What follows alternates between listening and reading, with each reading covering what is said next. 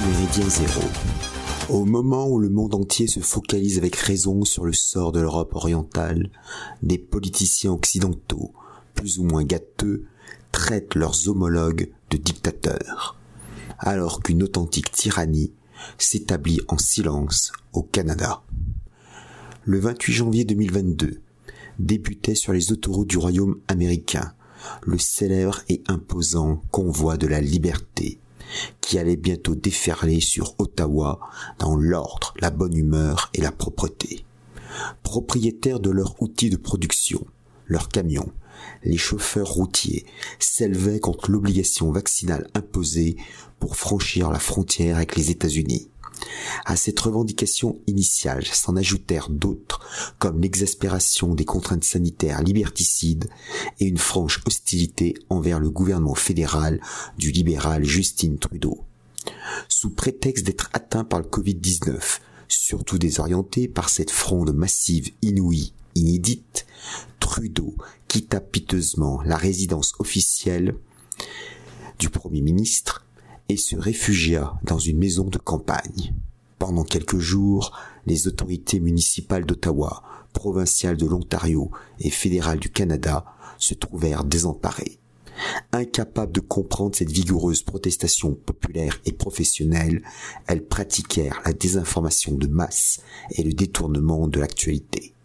Réfugié dans sa tour d'ivoire, en bon libéral progressiste, Justine Trudeau ne commença aucune discussion avec les camionneurs, les méprisant ouvertement.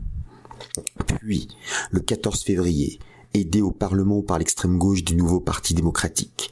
Il activa la loi sur les mesures d'urgence, adoptée en 1988 pour remplacer la loi sur les mesures de guerre de sinistre mémoire. Ce texte instaure l'état d'urgence sécuritaire. Outre l'arrestation de tout opposant et l'interdiction de manifester, ces dispositions exceptionnelles prévoient l'illégalité des occupations sur la voie publique et des blocages routiers. Elle facilite le gel immédiat du compte en banque des manifestants ainsi que leur éventuel licenciement prémisse d'une mort sociale certaine, sans oublier un matraquage médiatique considérable en faveur du régime en place. Depuis cette date, le Canada détient des prisonniers politiques. Qui s'en soucie?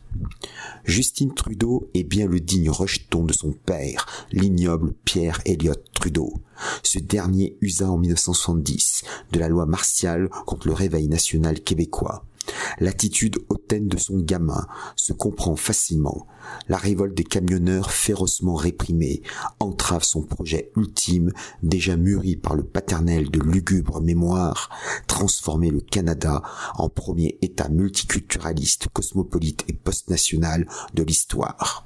Cette volonté délirante s'inscrit dans la diffusion et l'encensement des théories multiculturalistes les plus démentes afin de noyer, d'étouffer et de fondre la, spécificité ethnoculturelle et linguistique canadienne-française, québécois, acadien, communauté francophone de l'Ouest, dans un magma contractuel, consumériste, égalitaire, civico-moral.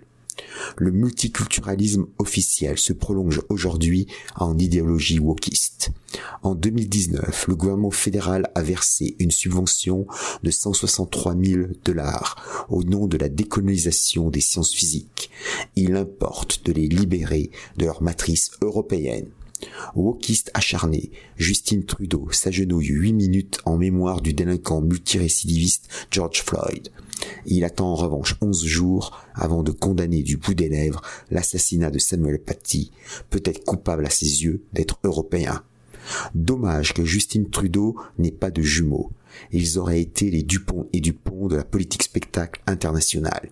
Trudeau a l'habitude de s'habiller à la mode locale quand il se rend en voyage officiel dans un état exotique au risque de susciter des remous diplomatiques inattendus.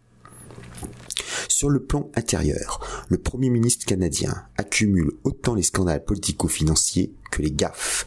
En pleine séance de la Chambre des communes, il tense la députée conservatrice Melissa Lantzmann, coupable de soutenir les convoyeurs de la liberté, dont certains brandiraient des croix gammées. Or, cet élu accusé de néonazisme implicite et de confession juive. Le tournant despotique du gouvernement canadien se caractérise enfin par une série de projets de loi destinés à combattre la haine et les discriminations. Par exemple, un texte encore en discussion considérerait comme discriminatoire et donc passible de poursuites judiciaires le non-respect de l'identité et de l'expression de genre. Un autre entend renforcer la répression des discours de haine. Il prévoit qu'un certain tribunal canadien des droits de la personne prononcerait de lourdes amendes à tous ceux qui useraient d'un langage haineux. Toujours dans le cadre de ce projet de loi, les individus pourraient aussi porter plainte à titre préventif, donc avant qu'ils entendent l'éventuelle infraction, envers des individus susceptibles de tenir des propos haineux. Il va de soi que ce tribunal considère déjà comme un langage de haine tout ce qui va à l'encontre du discours officiel, de la doxa médiatique dominante et de la rhétorique gouvernementale. Devant cette chape de plomb intellectuelle qui avance inexorablement, rares sont les associations supposées défendre les libertés d'expression et d'opinion qui s'en offusquent. Ailleurs dans le monde non occidental, les condamnations morales tomberaient aussitôt. À l'instar de son complice néo-zélandais, le premier ministre féminin Jacinda Ardern, très en pointe dans la gestion orwellienne des foules, Justine Trudeau agit en potentat plutocrate.